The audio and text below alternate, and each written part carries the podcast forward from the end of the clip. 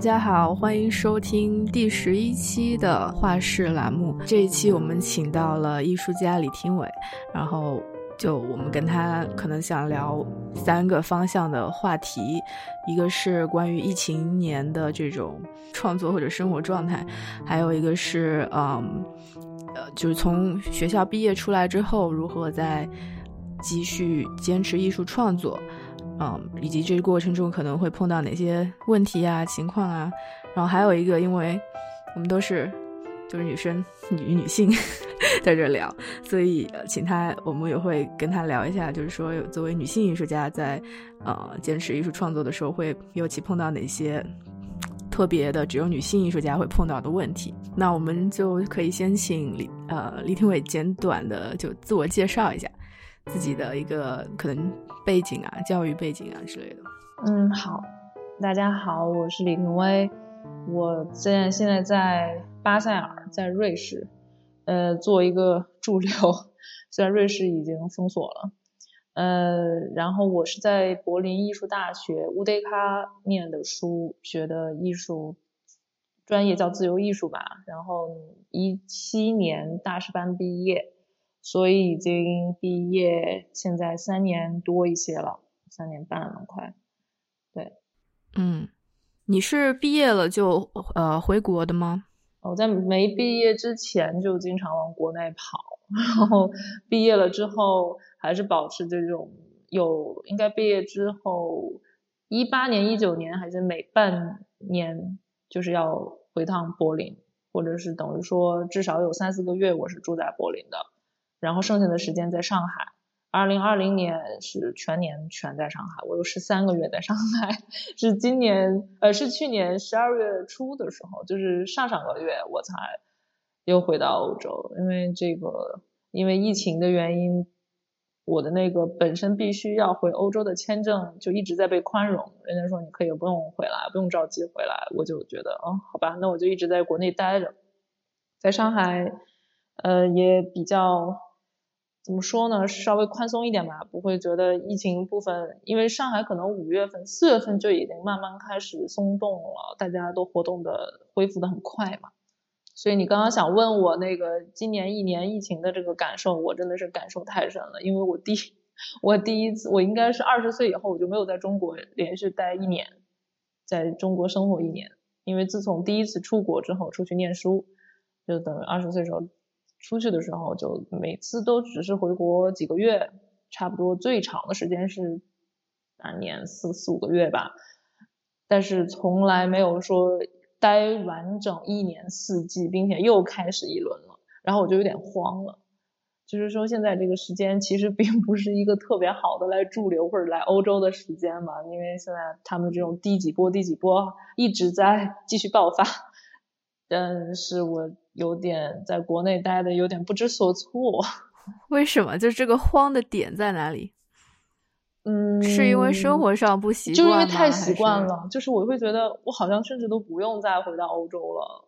然后那种感觉就是我是，就是有点在国内可以深入的考虑很多别的问题了。就是我已经开始观察周围的朋友是不是要和他们一样一个步调去生活。然后工作室等等等等，就是在上海的一些感受，我自己也在慢慢消化。就是一年在上海完整的一年待下来之后的那种生活感悟，对工作状态的一些影响等等等等。对啊，在家里工作就是已经把工作室退了，在家里耗了三个月之后，实在受不了了，就申请驻留，呃，或者是看周边的有什么机会嘛。可能有的时候，其实四五月份啥都没干，就除了在上午空间，我们做了一个那种小的沙龙，就是真的啥也没干。我就每天太特无聊的时候，我就在网上找点什么东西申请申请，然后把 portfolio 再翻一翻看一看等等的，然后每天做点动画效果，然后做点字幕，然后做点小动画，就是每一天就是做那么一点点的事情，我就觉得 OK 挺满足的。但是在家里待着那个状态和效率实在是太慢了。就特别生活化，嗯，然后工作的效率非常慢，就不像是，嗯，一七年、一八年的时候，可以有一个想法之后就立马去做，或者是说它很快的可以进行。这两年就是一八年、一九年，至少是一九年的作品和二零二零年的作品，我会觉得 OK，我一年就差不多我完成了，只是一个项目。嗯，就是从各个方面吧，可能它有视频，有一些印打印的东西，一些图片性的东西，然后就是我把一整个话题，我一年才做这么一个东西，就太少了。我对我自己也是有一些。非常不满意的地方就是在这儿，就是怎么一个出产率和在上学期间或者是刚毕业的时候的那个速度相比是有明显的不同了，所以我也觉得应该跑出来驻留，就不要在国内再去过年啊，什么年底大家又开始第二波疫第几波疫情了，什么去分散这种注意力，我就只想待着看看博物馆，想一想。二零二一年的作品该怎么弄，或者说我怎么把作品弄得更加的让机构、画廊，或者是让任何人更加的有，就是有那种可接触性，更加易懂吧？我总觉得可能我做的东西太七七八八了，所以才造成了很多人不太知道我到底在干嘛。嗯，哎，还有一个我想到有一个问题，就是说，嗯。在哪里生活创作？就是作为艺术家来讲，通常觉得就你就是在工作室里自己想问题、自己做东西嘛。嗯，那这样的话，在上海的工作室这个环境，就就先不说疫情这个事情，抛出抛出疫情的这个背景，在上海的工作室里做，跟你到柏林去做，跟在苏黎世去做，就是。有什么区别吗？就是你自己的那个状态，你在想这些到底要做什么东西，在在自己关在工作室里面的这种，对，就是就是这么一个。我有三个地方可以比一下，因为今年下半年的时候，去年下半年的时候去了极点艺术中心，就是在苏州的那个呃锦溪古镇里边，呃，离苏州和离上海的距离是一样的，其实是在昆山。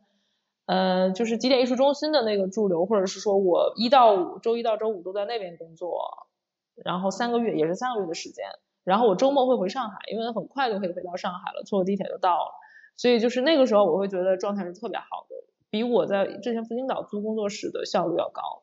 后来到了极点那个艺术中心能提供的工作室，就是很像 Swatch 的那个驻留的，是住跟那个工作在一起的一个空间，就空间很大，七八十平米。我就很喜欢那种干干净净的地方，就是白白净净，阳光充足，或者是说光线充足，然后不要让我担心这个，就是因为我有点洁癖，就是如果说我真的看见哪不干净，我会真的先去清理干净了，然后我再去想作品的那种，所以就是人我是特别怪，所以干净宽敞的地方特别舒服，就效率也很高，然后然后主要还是要环境舒服。对我这个。问题特别严重，在柏林家里边也是比在上海好。在上海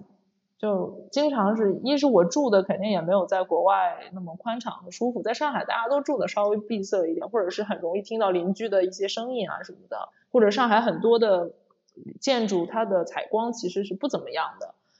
呃，没就是特别生活化的一个环境。当然，就是我们还开玩笑说上海会有那种都市画派啊，或者是大家都是都市丽人，然后 在都市里边做艺术家什么之类的这样的一个说法。但是其实那个压迫感是呃隐隐的，就是很难描述出来的。它会对状态有所影响吧？我觉得我在上海就是感觉我是个小白领，然后而且是一个不怎么工作的小白领，对。在苏黎，就是在巴塞尔这边，这这个就类似于就是很很相似吧，和极点那边的，只不过是外边没什么非常美的风景了，就是很欧洲的这种一个。我对面是个大学，然后底楼下是一个美术馆，是一个就是电子电子美巴塞尔电子电子艺术博物馆，对。所以就是还是有那个城市的它的。外在的这样一个节奏，这样一个一个氛围给你造成的一个心理影响，所以即使你是在一个屋子里面，但是你在不同的城市的房间里面，就是这个城市外在的这种 气息、声音，就各种细节的空间给你光线给你带来这种影响，都会都会都会对你的这个状态有影响，对吧？嗯，对吧？就是如果是说。我们打开一个软件来做东西，基本上是没有什么 影响的。就是你你你在地铁站里边打开一个软件做东西也能做，对吧？但是可能有一些对别的媒介和一些心情部分的影响就不一样。比如说我最近就一直在想做一个关于云彩的东西，云彩，就是因为我这边有个巨大的窗，然后我每天就看外边，因为什么都没有，我每天也不太用出去吧，就除了去超市没地方去和跑步。然后我就看那个云彩，这边的云和山真的是太好看了。然后我就有一天在那画速写，就也的确真的是没事儿干。我已经很多年不画速写了，我就拿起一马克笔在画速写，我觉得哎呀蛮开心的。就是它会触发一些你平时不会去做的事情，就比如说绘画这个事情，我在上学上到第二年还是第三年，我就不想画画了，因为我就当时有一种感觉。就是我周围有特别多好的画家，就是包括同学啊，或者看到的前辈，我就觉得这个世界上怎么能有那么多人那么会画画呢？就是他们怎么，他们为什么能把这么多东西都放在一个二维的一个画布上呢？为什么他们就这么的有天赋？就是我很羡慕他们，对吧？然后我就觉得我不是干这个的，所以我就我就觉得我不应该去玷污这个媒介，我就不画了。但是其实我很换一个跑道也还行吧，我就是觉得我特别一直还是特别爱看绘画，或者是说我最喜欢的还是绘画这个媒介。但是我就觉得我做不到那种天生画家的感觉，就是我不是莫扎特，我就不去弹音乐了，就是一样的。所以这个心情或者是这个自我要求就一直积压在那里，直到我到极点才觉得哇，这么完美的一个工作室，这么完美的一天，我就想做一个。非常传统的一个画家或者艺术家要做的事情，就是在一个屋子里边，我描绘一个东西，就是我把一个东西转移到一个平面上去，然后我想跟一个平面对话，而这个平面不是 Photoshop 那个屏幕，而是一个用我手做出来的一个东西。那你怎么还想问你，就是说刚刚你讲到的一些。东西让我想到，就是从毕业出来之后，嗯，因为学校可能还是有那么一个环境、一个状态，或者是你还是学校，不管是要交作业啊，还是要毕业展啊，有那么一个呃框架，还有那个氛围，一个一个，反正在逼着你，就你不不想做也要做一点东西。但是从学校毕业出来之后，嗯，你的这个经验经历是是怎么样？一个两方面，一方面说你怎么样在找到自己到底要去，就是作品到底是关于什么，要要做什么，往哪个线，沿着哪个线一直推进发展呢？还是还有一个就是说，呃，不再是学生的身份，你同时还要去呃工作呀，还要呃赚钱呐，然后就是这两个部分两条线，就是你自己是怎么做的？对啊，因为我知道你也。一直挺关注这个，就是艺术家的生存啊，以及于就是留学，然后怎么就是怎么继续去发展自己是这这个这个作为职业艺术家的这条路。就这两个话题，我昨天在 Clubhouse 里边看到一个组，也是因为我我知道今天我们要聊这个嘛，然后稍微想了一下，正好碰到一个组叫海艺术海归不归问号这样的一个组，我还进去发言。然后就参与到很最后，就发现其实这种在欧洲，无论是伦敦那个组里面，伦敦、巴黎、柏林就有一些人，就是他们不是不是在中国的艺，就是不是在中国的艺术圈里边特别活跃的一些人，可能他们很就是不是那种 base 在中国的人啊。但是这个如何作为一个华人艺术家或者是艺术艺术工作者在欧洲生存这个话题，我觉得太老生常谈了，就是。特别无聊，就是他们能聊到的，就是啊，我建议你们还是要多去申请奖金啊，多做驻留啊。我想，我靠，老子就干这个事情干了三年了，这个心心里就无限吐槽，你知道吗？而且我现在就在一个驻留里面，驻留这个事情，我会觉得我我真的不要再做了，就是或者是说我这几年真的不做了。就瑞士这个结束之后，我就是已经结就是。I'm done with it，我就是不能再继续做这个事情了。因为什么呢？为什么？对，因为这么好的，对，所有人都会建议你啊，你年轻艺术家毕业之后多做驻留，OK。但是你来来回回跑，到处都不知道，你去任何一个地方是要消耗一个能量去适应这个环境的，是吗？每个人的这个适应度也不一样，然后这个驻留给你的时间也不一样。三个月已经是非常好的一个发展作品的时间了，但是你也得看这个地方要不要你回馈一个作品，回馈一个个展，还是说要不要做与当地相关的东西，这耗费你很多和你本身路径没有关系的一些能量，对吧？然后呢，还有一部分呢，你还得考虑去这个地方我要花多少钱。可能好的驻留，我去年很幸运，极点和基点给材料费和生活费，然后瑞士这个也给材料费、生活费和路费，这都算幸运，已经是最好的一个选择。那很多驻留还是得自己花钱的，是不是？有很多中国的艺术家，在中国已经比较 established 那些艺术家，他们很难出来驻留，是因为你出来驻留，那工作室租在那儿，助手在那儿等着的，你等于说你要花双倍的钱，你又得。出来在国外这边的花这部分的钱，同时国内那边还富着呢。这个驻留这个事情，并不是所有人，也真真的不是适合所有人的。就是说，它可能会是一个对创作主题和一些对眼界部分，我觉得最大的是对眼界的一种开阔，或者对生活状态的一种改变，而不是说这是一个什么 solution，就是别别扯淡了。还有什么申请奖金？这个事情就更加的，就跟你竞争的就不只是你这些海什么中国华人，华人在海外留学的这一部分，而是说这是你的德国同学、英国同学、法国的同学，他们也在申请这些东西，好吗？那那些奖金，如果你是设这个奖金的人，你会给一个莫名其妙来这儿留学的一个一个外国人吗？就是我如果只有这么一个十个名额、十五个名额，我给这些人。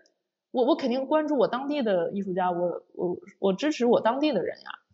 就像我能拿到瑞士文化基金会这个，也是因为我是个中国人，他们会支持我，对吧？所以这个总就是艺术行业的这个很多机构，它肯定会有一个责任感，就是我要与当地产生对话，我要对我所在的这个机构地或者是我本国负责，或者是更加支持我本国的艺术家。所以这个也是一个很难。呃，就是说你可以去试吧，我觉得是可以去试的一个状况。当然，我也会继续去试，在这只能说是一个唯一途径。然后还有就是，还有就是昨天那个 Clubhouse 他们说到，就是从来就没有说毛遂自荐以一个 portfolio 什么放到画廊，然后被被接受的，从来都是呃通过人介绍呀，或者是怎么怎么样。也对，反正我这两年是没有画廊代理的。我倒不是特别担心这个画不画廊的事情，因为很多作品类型是很难让画廊去代理，也不不能去难为画廊，包括也不能去难为这个，就是这个事情我倒不是那么的强求，而是说我对自己作品的部分稍微慢慢的从一应该是在疫情前我就有一点点那个危机意识很强了，就我就觉得为什么我自己脑袋有一点有的时候会卡住，就是它不会像以前。上学的时候就不用老师，也没有课题，也没有老师布置，然后就是可能年轻或者是想敢尝试的东西多，我就去做了。然后而反而这几年我的犹豫就会多很多，有些很多的东西我会觉得哦，是不是没有必要做啊？是不是投入这个精力和做这个事情，其实它最后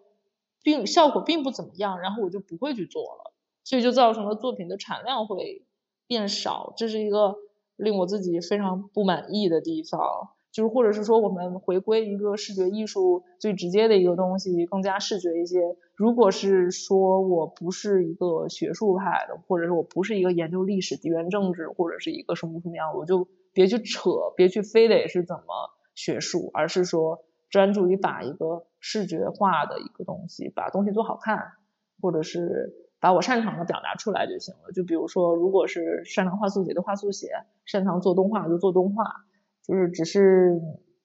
当然我不知道，我有的时候会觉得诚实一点是一个挺好的方向，但有的时候跟一些别的艺术家聊，嗯，他们的 很多建议就会觉得其实是可以聪明一点，嗯，对，这个也是一个反反复复跟自己战斗的一个。过程吧，还在战斗之中。嗯，然后你刚刚说到那个还得在上海工作的事情，对啊，对，有那个间歇性的在预科学校教学生，教点儿，就是一般都是在暑假的时候，这两年在上海去带点那种纯艺的课，或者是对，一般都是纯艺，就教教速写呀，画点儿反正就是很基础的，给那种往美国申请高中的学生，或者是往申请美国留学的这种做那个，也不是因为我不是管作品集完整最后的那一步，而是说前期的那个就是素质部分或者提升部分一个课题什么的，就是一个兼职，嗯，会做一点这种工作。哎，其实可以回过来再讲一讲，就是你刚刚讲到你当初你自己当学生的时候，呃。你其实你的心态，或者是你你对国外艺术留学的想象，跟你现在教的学生是差不多的嘛？那你这么多年过来了，你也从学校上了学了，毕业了，然后又又回又开始真正要一个在社会里面继续去做艺术的这样这样一个嗯呃状态，那还是说就是嗯。动力到底是什么呢？就先先不说，比如说人家现在，比如说要申请一个学校啊，那个可能是人生第一次的一种动力，或者是呃，或者是如果你申请上的话，就是会有一种成就感。然后，但是你毕业从学校毕业出来之后，你就没有再有那种东西了。说 可能也许你申请个驻驻地，对，可能申请个驻地，申请个奖金，你你拿到你得到一个好的回复，作为一个。激励自己的点，所以你之前说那些人在讨论说啊可以去做这些事情的时候，我在想，也许他们也是在给给自己找一个，呃，继续呃做艺术继继续做下去的动力跟一个理由吧。就是你可能有时候需要一个外界的一个东西，呃，一个目标或者一个回馈之类的。嗯，就对你来说，就是你就是这些年的，就是毕业之后，比如说还是碰到很多。也也都会碰到问题、困难吧，就是不光是创作上的，还是比如说这工作室我还租不租了，这种经济上的，就是继续还做下去的动力到底是什么呢？嗯，对，就是然后你觉得这种状就是这种动力，嗯，比如说你你会觉得说，嗯，在可能再坚持个几年也许还行，你觉得四十岁、五十岁的时候。还还是这种状态吗？还是就是就是你能想象四十岁五十岁还在还在做艺术吗？对，我懂你在说的。今年真的有大把的时间去想这个事情，我还真就想过。就比如说，难道我到三十五岁，就是我现我是跟自己设了一个毕业之后五年之内，就是这其实是一个挺紧迫的一个时间。嗯，只能说我能想象，然后。这个真的是因人而异，我觉得这种自我怀疑倒是不至于有一丝丝的，它可能出现过，就是在我非常状态非常差，就是整个人非常没有能量的时候，或者是我对做的某个东西非常不满意的时候，它出现过那么一丝丝的感觉，一可能就是去年有那么一点点，但是当我到几点有工作室，可能是在家憋的吧，那段时间就是在家待的我已经崩溃了。然后呢，有过这么一点怀疑之后，我会觉得这好蠢哦，因为我还是有很多东西想做，或者是说，我我还没有达到我那个满意的点，你懂吗？就是特别的，特别贪婪，就是我总的脑子里面或者躺着睡不着觉的时候，我会脑子里面有一个非常模糊的一个场景，那个场景是一个展览的一个装置，或者是。或者是一种感觉，就是那种感觉，就是我会觉得，就我模模糊糊能看见，我会觉得就是就是有一种心里边的满足感。那如果是我的作品的话，哎，说起来特别自恋啊，我很少有这么自恋的时刻，就是，但是就是如果是稍微有点怀疑自己能不能做到三十五岁以上，尤其是女性艺术家什么的这种话题被抛过来之后，就会有一种，就真的是太打击人了。就是真的不能往那儿想，就是你往那儿想了之后，你就会觉得，就为什么要你要扔给我这么一个，就为什么这个世界上会有这么恶毒的一个问题呢？就是不，这是一个现实问题。不是你现你现在你今年几岁啊？呃，我三十一，马上三月份三十二周岁，我八九年的。真的也是年纪有点大了，说实话，所以我就现在已经可以可以直接就说，我我不想再住了，我不想再跑来跑去了。就是我所有的上海的朋友们、北京的朋友们都不知道我跑来跑去，今天到底在哪儿，我在干什么。就这种状态，我已经可以结束了，我已经厌恶了。我现在只想找到一个地方，我定下来。我可能下半年我就在柏林继续住下去，我就多住一阵儿。因为中国的这个政治气氛，我这这两年真的是太不喜欢了，觉得自己渺小的。不爽，然后在上海，就已经开始考虑说，我要是买不起房子，在上海是不是就是个屁呀？就是这种思思维就已经在我脑子里面出现过了。我会觉得这真的是不行了。这个洗脑的或者是整个环境对我的影响是有点儿，有点儿那个，不能说是我自己防守不住，而是的确有一些中国人的一些惯性的思维会慢慢的侵蚀啊。算了，反正就我是觉得这几年毕业之后，真的能摸清楚一点点的感悟，就是我能去承认自己了。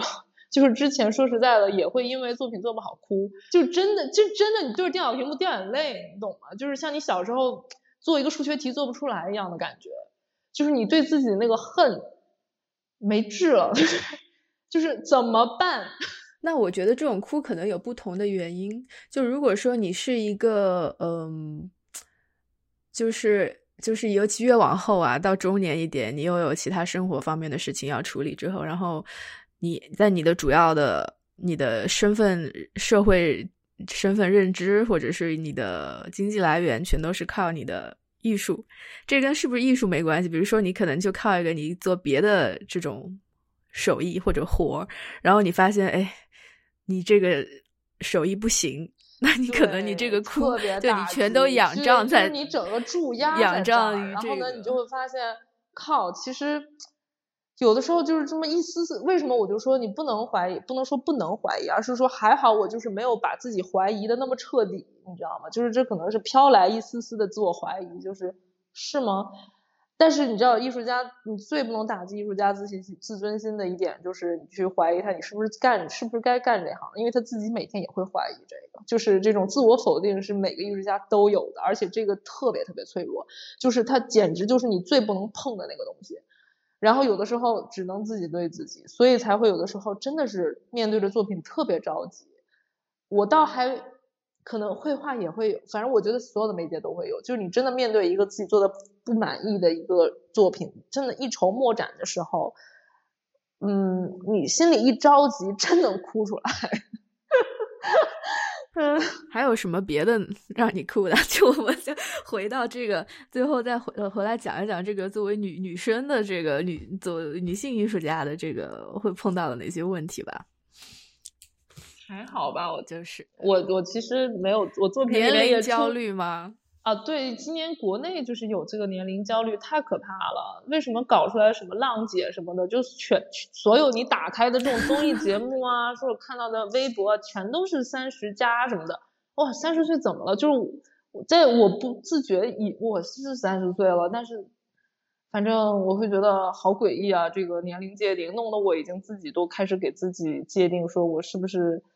我也我也挺想有一个自己的家庭的，然后那但是我又不想结婚，这个事情就很很诡异。就还好我家里边不会给这种压力吧，就是这是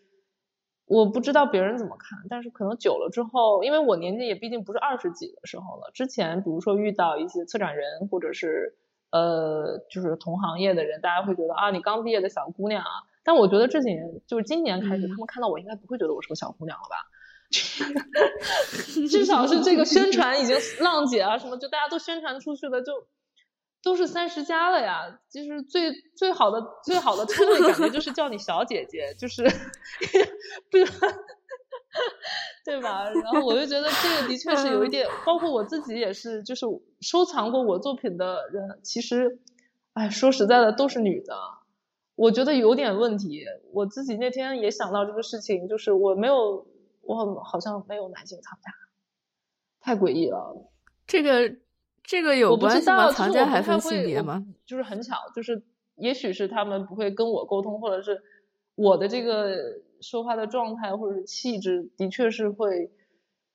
让他们觉得无法定义。我觉得我就是一个无法定义的一团，就对他们来说。因为因为我昨天还看，就是这两天不是国内在吵说那个男性气质，就是男生。要什么？就是男，你你看到那个消息了吗？嗯，对对，培养什么小学生？对，就是那个那个阳刚之气所以就是同样，你反过来看女生的话，就比如说一些女生，呃，女性艺术家，比如说应该安静的吧，温柔的吧，就是或者是因为有点悲伤，然后有一点点的那个呃多愁善感，然后或者是会有一些。带有男性色彩的，或者像假小子一样的比较呃严肃，然后比较学术、比较强悍、固执，然后说话等等的，冠以什么独立呀，然后自强啊等等这样的这些字眼。就是，但是我在，嗯，我觉得我我我整个人就有点介于之中吧。我这些词语都沾边儿，但是又都不太沾，所以就是会让人有一点点的模糊。我觉得他们会有点不知道该怎么对待我。嗯，但你觉得，比如说在，就是就是我不知道展览机会啊，或者你说跟藏家接触，就是，嗯。跟男男性艺术家跟女性艺术家在面对展览机会跟藏家的时候，就是我不知道，就到底区别在哪里啊？我觉得现在区别不大吧，而且是说，像有很多人的作品里边，其实你看到作品，你也不知道是男女是女的，就是很多作品也没有那么性别倾向那么那么就是明显了。比如说我的作品也没有任何的女性的东西在，就是或者是也看不太出来是个女生做的这样子的。嗯，就比较介于中间。我个人就一直很想去模糊这个东西，就是我总觉得就讨论女性主义什么的，好多来问我这样的问题啊，或者怎么去看女性主义，我我不是说我没有看法，但是我会觉得我真的是在特别以身作则的在做很女权的事情，就我会觉得没有差别。对，那反过来说，就是说，你觉得就是在国内，男性艺术家跟女性女性艺术家，他面对的机会是一样的吗？就是最后还都是看作品吗？我觉得肯定不会一样的，这个肯定稍微会给人的那个地方在哪里？就是一个女生，就像你考虑你能坚持做多久，这就是一个最最根本的一个问题。你如果是刚毕业，然后就到底这个姑娘会不会哪天嫁人了之后就再也不出现了？我满花那么多，我花那么多钱，男生也会有这个问题啊。哪天就不出现了，就是就是很很正常的一个担担心吧，或者是说，她这个女生到底有多少劲儿去表达，做这个自我表达，或者是她的这个作品的方向是有多少生命力的，的确是要看。我觉得这是特别重要的一个。男生当然，男性艺术家也同样面临这个问题啊，是吧？但是他们就会给人一种，对，我就卯着劲儿干，在这个事儿上跟你们干下去的那种状态，好像女生就不会给人这种自信一样。所以还 归根到底还是说他们呈现出了那种男性气质吧？对啊，我身上也有男性气质啊，但是这个并没有让他们对我有什么好感吧，反而是让他们很困惑，就是嗯，我该如何跟这个。呃，这个我该如何跟李廷伟说话？是哥们儿呢，还是嗯，还是个姑娘，还是个什么？就是这是我自己的问题，我应该把自己摆的很明白吗？如果是在这个时候，我有的时候会觉得我应该是自觉的把自己标签的明白一点。比如说，我是不是应该给他们一个简单的一个答案？就是我就是我今天就是很温柔的，很。没有力气的，然 后我跑不动的 那样子的一个状态出现，或者是哦，我今天就是特别强悍的，我就是简直就是政治，我就是以像政治同性恋那样的一个 状态去出去跟你们打交道，等等等等，就是这会让人比较知道该如何跟你对话吧。但是如果是像我这种介于中间的，会很奇怪。大家会摸不清楚这个，嗯，但是我就好像经常有的时候也使坏心，就想去模糊这个事情，就会觉得我就是给你们难题了，怎么样？这个重要吗？还是说，因为听你刚刚讲到一些是说，呃，其实比如说展览或者收不收藏的这个背后，很多时候是艺术家跟这些藏家、策展人的从幕后的交流中发展出来的。所以，所以这个，所以这个就是性格，或者是沟通方面才会有有个人。对啊，作品我如果都差不多，那肯定是他会更加倾向于收藏他喜欢这个艺术家这个人比较多一些，还是对。所以我昨天在跟你说，我觉得有的时候我会觉得比较聪明的一个做法，或者是说女性艺术家比较聪明的一个做法，就是你就是摆出这种他们愿意看的 stereotype 去混过去就好了。但是这真的很愚蠢，嗯，就我我再对比一下，我感觉就是你在说的，我不知道是不是这跟在两个不同的社会环境下，你的，呃，你去对这个环境的反应有关系，因为就是听你说起来，在国外，在欧洲的时候，你你追求的是一个比较纯粹的状态，自我的状态，希望比如说关心一些很细小的，看云啊什么，就是能从生活中找到小乐趣的这么一个很平和的一个状态，很平和，这个还是蛮接近自己内心，就是蛮接近自己内心的那个状态。但是好像呃，在国内，比如说要。就是在这个艺术的领域行业里面，你要做事情的话，听上去是一种很，呃，有一种好像用算法在工作。我希望我可以，我觉得我好多周围的艺术家朋友们做的都太棒了，在这一部分。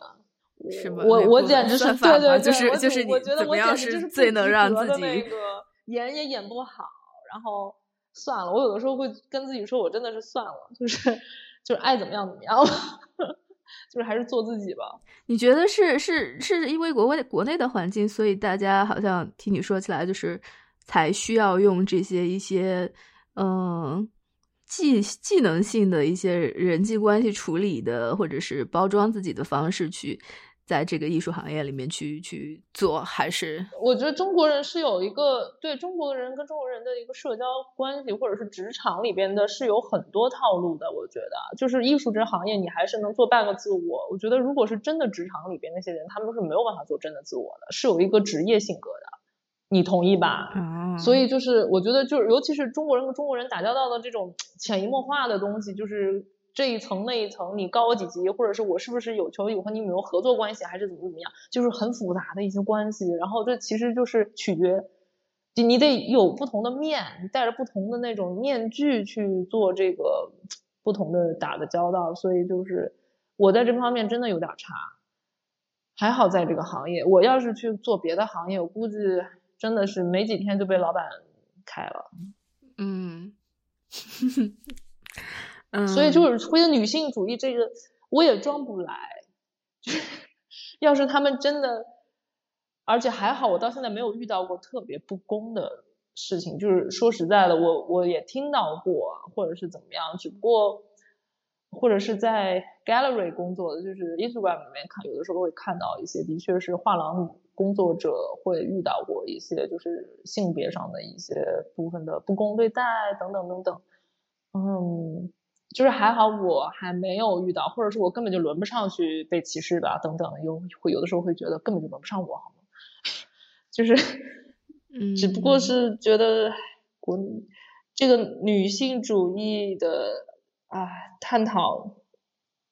我觉得要探讨就探讨的更更深入一点，就是它可能不与这个行业的关系不是特别大，是整个职场的女性职场部分的东西，就是得广泛到整个女性职场的。对，我我觉得你刚刚讲那个女性主义，其实我们怎么理解它有两个部分。其实我一开始想讲的是说，作为女性性别的这个这个这个部分，呃，会碰到的问题。但女性主义一方面可以理解为它是一种讲这个女女性的权利的这种女性主义，还有一种其实它更接近，好像你在讲的是女性气质，就是比较女性化的一种方式。但我觉得可能因为我权利对啊，因为我没有。个人没有过不公对待嘛，所以我就没有什么太多可以讲权利部分的东西，或者是我没有因为女生的身份，我自己觉得我没有丧失什么，也许是我太迟钝了，就是也许是我有一个自就是非常快调节的这个模式，就是在我受到了歧视或者是不公对待的时候，我会特别的快的调节到说，我会特别的快的转到一个我的那个自卑模式里面去，我会觉得 OK。我就是得不到，就算了。这就是 我的一个，我就是真的是和双子座一样，虽然我不是双子座，但是就是我会马上调节到一个我是能自适的一个状态里边。也许这就是我不应该有的，或者是说这就是那个不公给我带来的一个自我调节状态吧。但是我自己感觉到我没有受到过什么呃压迫或者是被害等等。那我就我我觉得不至于那么严重。我觉得更多的倒是就是像，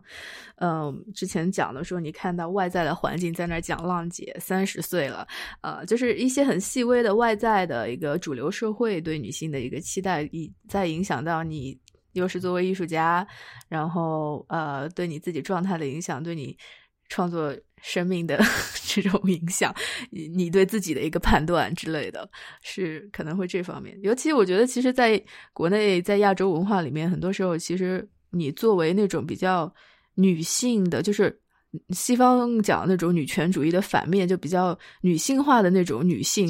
她能获得的女性的权利，就是你走那个路线，对，可那种在更多一点。得到更多的福利，我觉得就是他们会更欣赏，或者是觉得这种是更加的呃容易被理解。就是我讲的那个是更加容易被理解的，就是这种女性气质是人家知道如何跟你打交道嘛。就是这个换到布展上，我估我估计所有的女性艺术家都有这个问题。就是你布展的时候，那个来一个布展师傅，他就是那个布展师跟布展师傅打交道，一个女生就是就很有意思。就尤其是如果是文文静静的一个女生的话，我这几年还是这两年还短头发还好一点了。之前长头发的时候，就人家也就觉得我是画廊工作的，然后或者是就是觉得我啥也不懂，然后呢就是经常被这么对待吧。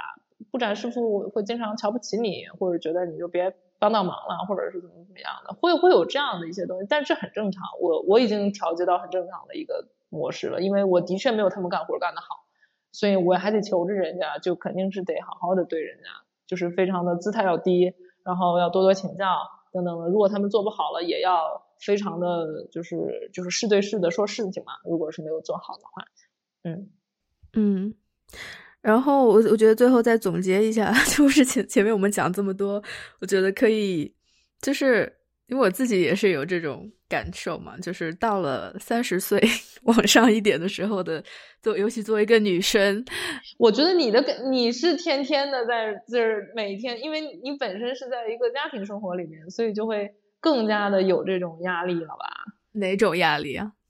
就是年龄带来的一些，是不是有一些身份转化？如何就是像就是转弯一样，就是如何把这个弯安稳的转过去？哦，我觉得倒还好，我的家庭生活倒没有，就是，呃，那种就是普通想象的，就结了婚啦，或者是嫁了人啦，你的生活马上会发生变化。就我反而，我反而是有一个，我觉得就 像一个家家庭驻留，长期家庭驻留，就是提供这样一个温饱环境，然后你就可以去想你要做的事情。但我觉得，我我我我的问题跟你。就之前聊下来碰到问题，其实是蛮相似的，就是有这种经历的。一个是作为女生，你到了三十来岁，这个跟结不结婚，可能就是你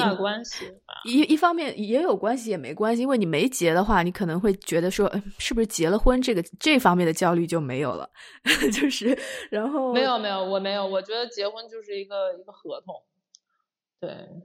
那那还就主要就是说，就女。我觉得男生也会想，就是说我到了这个年纪，社会觉得我应该要结婚，要要娶个老婆，要要，就是大家都会碰到这个，就是我觉得更多是到了，就是中国人内卷的这个，就是因为你不同年龄该干什么事儿都被安排的明明白白的，嗯，然后你甚至感觉你什么年龄该长成什么样都被安排的明明白白的。我那我那天点开一集《浪姐》在那看，我在想，为什么姐姐们穿的衣服会上会变成了一种广告词？就是我穿什么，你们都要告诉我该穿什么吗？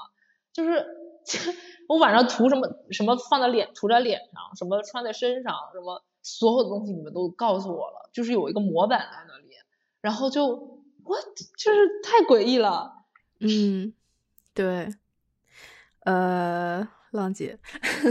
就就在就是我我意思就是说，可能是更多是三十哎三十加这个也是一个是。就我觉得你确实这个问题也存在。可悲的节目，真的，我必须说是个非常可悲的节目。这个节目真的是所有女权主义者都应该让这个节目枪毙。嗯，对，哎，就是个娱乐嘛，就是，但你反过来你要说它也不是没有好处，就是让那些年纪大一点的。就是在这样的环境下，给他就是在一个在大家再次认识他的机会之类的，然后给一些年轻的女孩子觉得说啊，你三十多岁还是可以浪啊什么，就是就是一个很就很难说了。那因为你在，因为你如果是搞一个直接的那种啊，女生你必须要怎么样，你不需要怎么讲，也有人在这样做的呀。但是这些马上就被就会被套上一个什么女权什么什么什么。什么田园犬？那这么看，我还那种女权 嗯，对，那种就是对大众来讲，他，嗯，我觉得他大还没到那个时候，就还不能，他们还不能接受。口号的这种事情是愚蠢，就是是还不如做，就是关于探讨讨论，如果是学术上做这种女权主义部分的，你从哲学的来讲，从社会学的来讲，这些都 OK。但是很多我觉得艺术家他的作品是不触碰这个东西的，或者是呃。在中国，哎，在亚洲这个语境里边，触碰这个东西就太错综了。它又有一个儒家文化的一个东西笼罩在那里，对吧？嗯，就是有一个这种家庭观的东西，中国人的一种家庭习惯又笼罩在这里，包括现在的消费观念里边又笼罩在这里，就是你的成家立业部分啊什么的，就是能忍受吗？就我三十二岁，如果是说我在上海就是一个连暂居证都没有的人，啊，然后我。我我觉得大部分人不能理解，会觉得你父母干嘛去了？你父母为什么不管你？你父母为什么就是怎么能让你就是你还名校毕业什么的？之前还在同济呢，然后虽然是没毕业，但是无论怎么样，跟上海关系这么久，换个上海户口啊，然后弄个暂居证啊，弄个房就是首付买个房子呀，怎么就稳定下来嘛？怎么怎么样？就所有这些我都没干。然后呢，这些其实这部分的压力反而是我觉得。我是背这这种，你放到男女都一样。嗯嗯，我倒是更愿意直面面对这种东西，而不是说单独针对女性的。还有很多就是女生有一些自己的，就是怎么说呢，就是老不老的问题。其实三十加其实就是一个老不老的问题嘛。大家羡慕也就羡慕在那种五十岁还是看着很年轻的人，那就那就好好去锻炼，然后就是少吃点糖。对吗？就是就很多，就是网上这么多信息，都可以把自己的身体管理做得更好嘛。但呃，对，这这这是一方面，就是就结不结婚啦之类的。然后女性呢，可能还要还要还要想说，哎，生不生孩子呀？就尤其我不知道，我们都还没碰到那个状态，但是我不知道，就是真的生不生孩子这件事情，对女性艺术家她继续创作，可能又是另外一个，我不知道是不是不是一个坎。管小孩要有很多时间嘛，时间就没了。对对啊，关键是好像哎，你有那个功能在，然后就是不是什么什么，最近不是有什么嗯代孕啊，什么冻卵啊，什么的，就说哎，你有这个功能在，但是呢，又有又会有过期的时间，就是你不用不用呢？不用是不是就错过了？万一以后后悔了呢？就是还会有这些。那过了就是到三十八、三十九了，就是。就是真的也没什么机会了呀，你就是耗呗，也没有什么好后悔的了。那已经没有机会了，如果没有动卵的话，就没有机会后悔了。就对，咱再再再回来说到这个跟艺术的关系嘛，就是说其他的人他可能在可以从家庭生活、小孩儿这种。中间找到它存在的意义。那如果就是你主动的选择，你都不要这些，然后你就全心，你就只想搞艺术的话，我不是说，也不是说只能说搞艺术，就是你按自己喜欢的一个生活节奏来。因为毕竟要抚养一个小孩，你要付出很多很多的精力和责任心。是不是每个人都有这个责任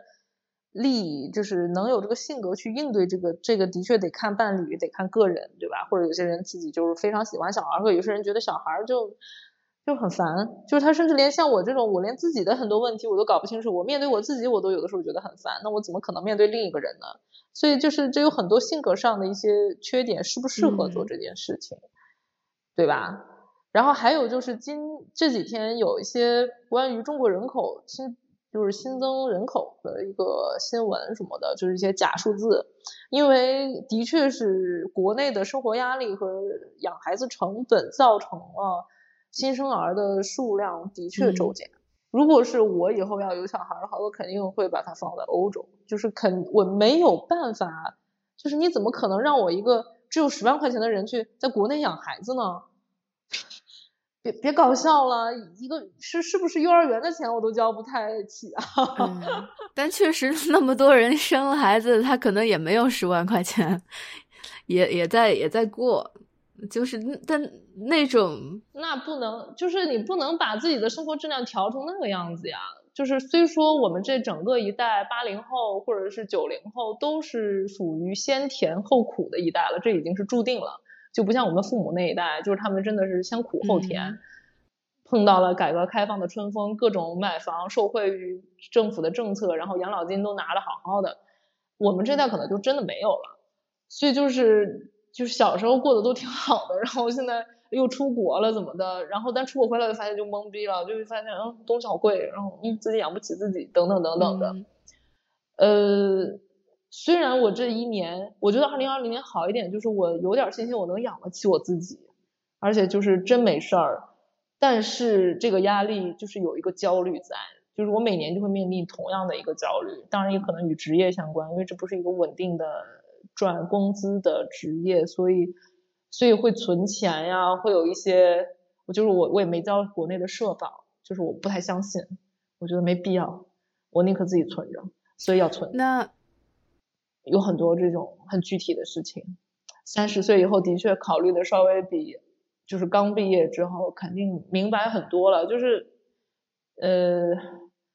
我觉得这都是很好的一些改变吧，就是能感悟到自己更多的东西，掌握到一个你能承受得到多少压力，能承受能承受多少工作，然后以及怎么去反击一些负面的自身自身情绪和自身状态带来的东西，就是。我是去反击自己的那种，而不是说啊，我就就抱怨这个社会啊，我就平躺，我就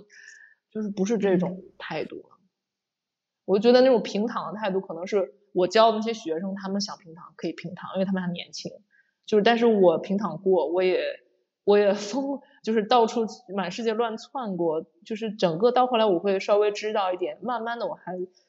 就是觉得能摸出来自己舒服的点，我估计你也知道，就是你能知道自己在世界上任何地方，你怎么能把自己摆舒服了？我觉得我不知道这种舒服，这可能就跟我们前面在聊到了另一个隐含在后面的话题有关系，舒不舒服？你没有绝对的舒服，就是可能你在国外生活上，对，就是相对心态上，心态上你比较对放松平和一点。但是，比如说你如果是你是一个在意，毕竟你作为中国人，然后在意中国的艺术的发展、中国的文化，你的同辈跟你同龄的这一代人，嗯，在在国内的。这些艺术家同同龄的这一批的人，就是，呃，大家一起这一代人会做些什么？就是如果你关心这些话题的话，然后，但是如果你是身处在国外的话，就是，嗯，呃，不知道，就你就没法同步参与了嘛？你你怎么看呢？你怎么平衡呢？就是如果你后面想要在欧洲再多生活的话，就是会有这样一个。就是如果以后因为疫情或者是政治关系要保持这种两边跑的状态不是那么便利了的话，嗯，可能你在欧洲可以有一个相对平稳的生活状态，但是可能你的创作、你的艺术，你要到到底要做什么？你做的东西跟到底是跟在跟哪里相关？是跟呃欧洲的艺术，你想要在那边去？嗯，发生对话呢，还是要跟国内呢？就是就就会有这个问题吧。肯定还是在国内，自己的观点是这样，得跟中国人或者中国这个地方相关。这个身份是无论在欧洲，我肯定不会去说我要是跟我德国同学一样去思考那些什么什么问题。可能这个是因会因为我住在柏林，作为一个柏林人会怎么怎么样，会有影响，但是不是跟他们就。不会是一个那样的一个形式，我觉得，因为我不是一个做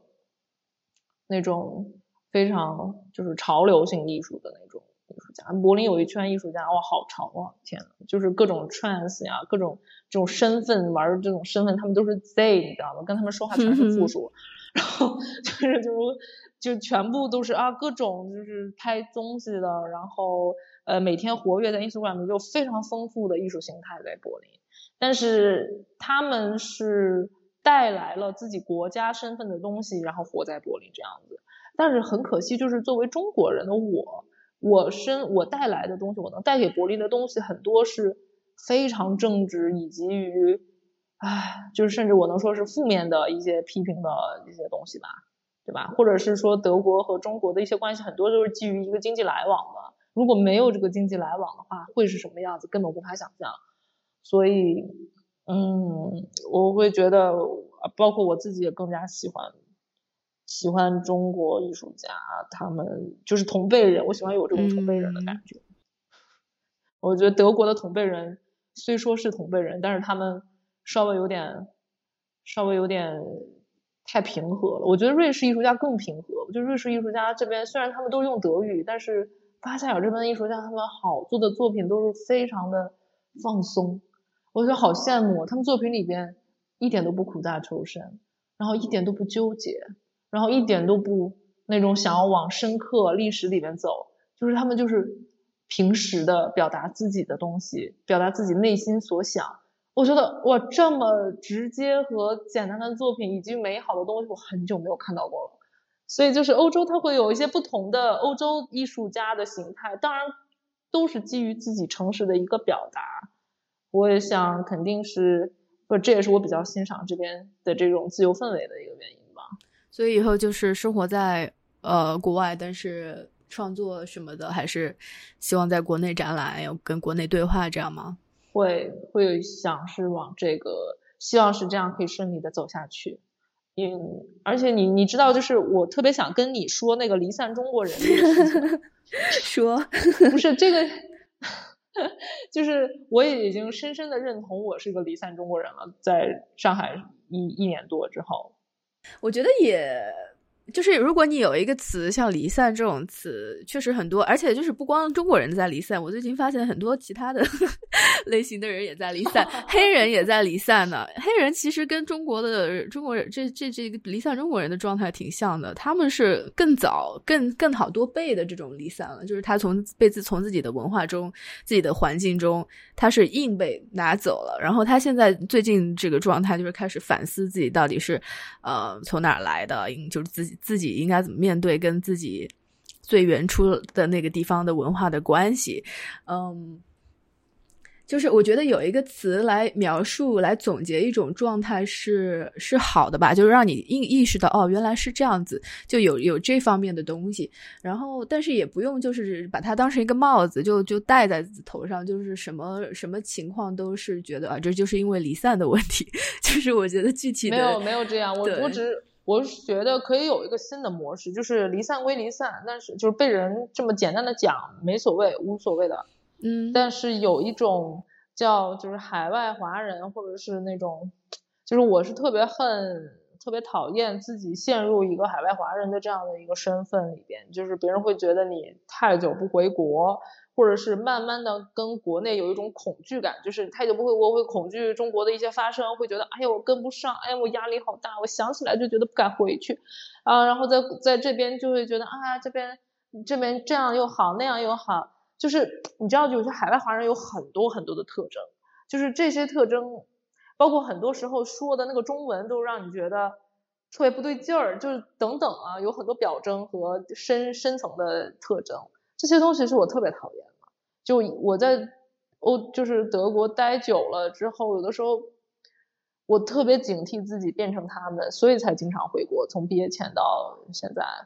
因为我觉得我需要中国这个土壤和那种人之间的东西，保持我的身份，保持我的语言。